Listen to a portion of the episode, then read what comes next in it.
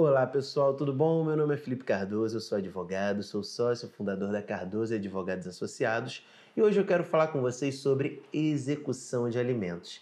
E esses alimentos eles podem ser devidos tanto pelo ex-companheiro como pela ex-companheira, como pode ser devido pelo genitor ou pela genitora de um menor de idade. Então vocês estão vendo aqui que não necessariamente só o pai que tem que pagar pensão ou só a mãe.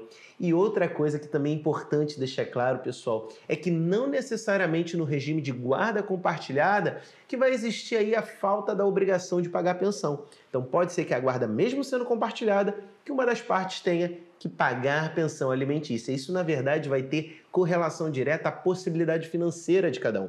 Se houver uma discrepância muito grande entre pai e mãe, né, em relação à questão financeira, o que o juiz vai, vai arbitrar é que se pague pensão essa pessoa que tem mais condições, ainda que o tempo de convívio de ambos seja bem parecido, para que essa criança tenha, durante os 30 ou 31 dias do mês, ou 28, de acordo com fevereiro, tenha igual tratamento, igual possibilidade de vida, igual conforto, independente do dia que for, independente se esteja com o pai ou com a mãe. Então, a pensão alimentícia é para criar esse equilíbrio em relação à renda conjunta de ambos os genitores.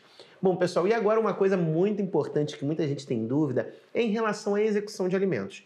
E essa execução de alimentos ela pode ter incidência tanto dos alimentos provisórios como dos alimentos definitivos. Provisórios são aqueles que o juiz vai definir logo assim que ele recebe o processo.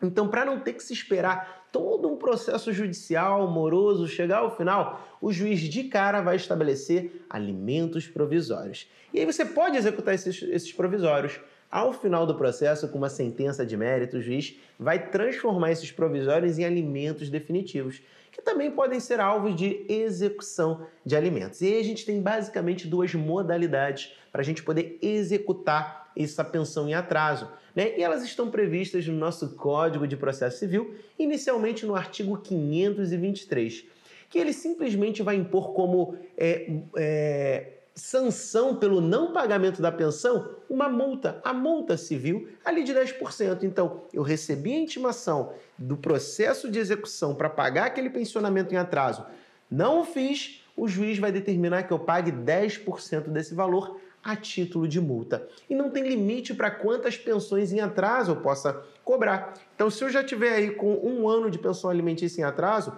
nesse processo eu posso ter que pagar um valor muito alto, né? Para você ver como que funciona.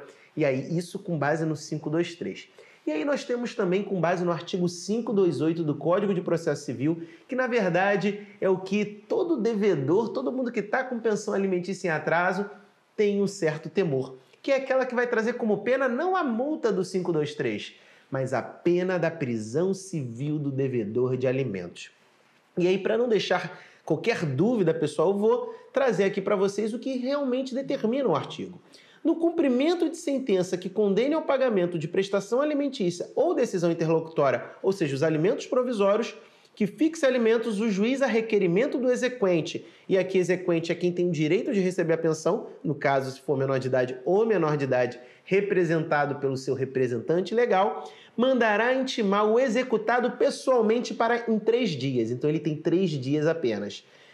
Pagar o débito, ou ele paga, ou ele prova que o fez, ou ele paga, ou ele prova que já pagou, ou justifique a impossibilidade de efetuá-lo, pessoal. Então é muito importante você ter em mente aqui como funcionam esses dois métodos de execução. E principalmente com a, a o 528 ele prevê também que você só pode executar sob pena do devedor de alimentos ser levado à pena máxima aí de prisão que a gente tem dentro do Código de Processo Civil apenas durante os últimos três meses de débito. Então você não consegue cobrar, vamos supor, se a gente está em, em junho, eu não consigo cobrar é, maio, é, março e, e fevereiro, não consigo cobrar janeiro, né? Então eu obrigatoriamente eu tenho que cobrar os últimos três meses que passaram, né? Eu não posso cobrar, é, inclusive esqueci de abril, né?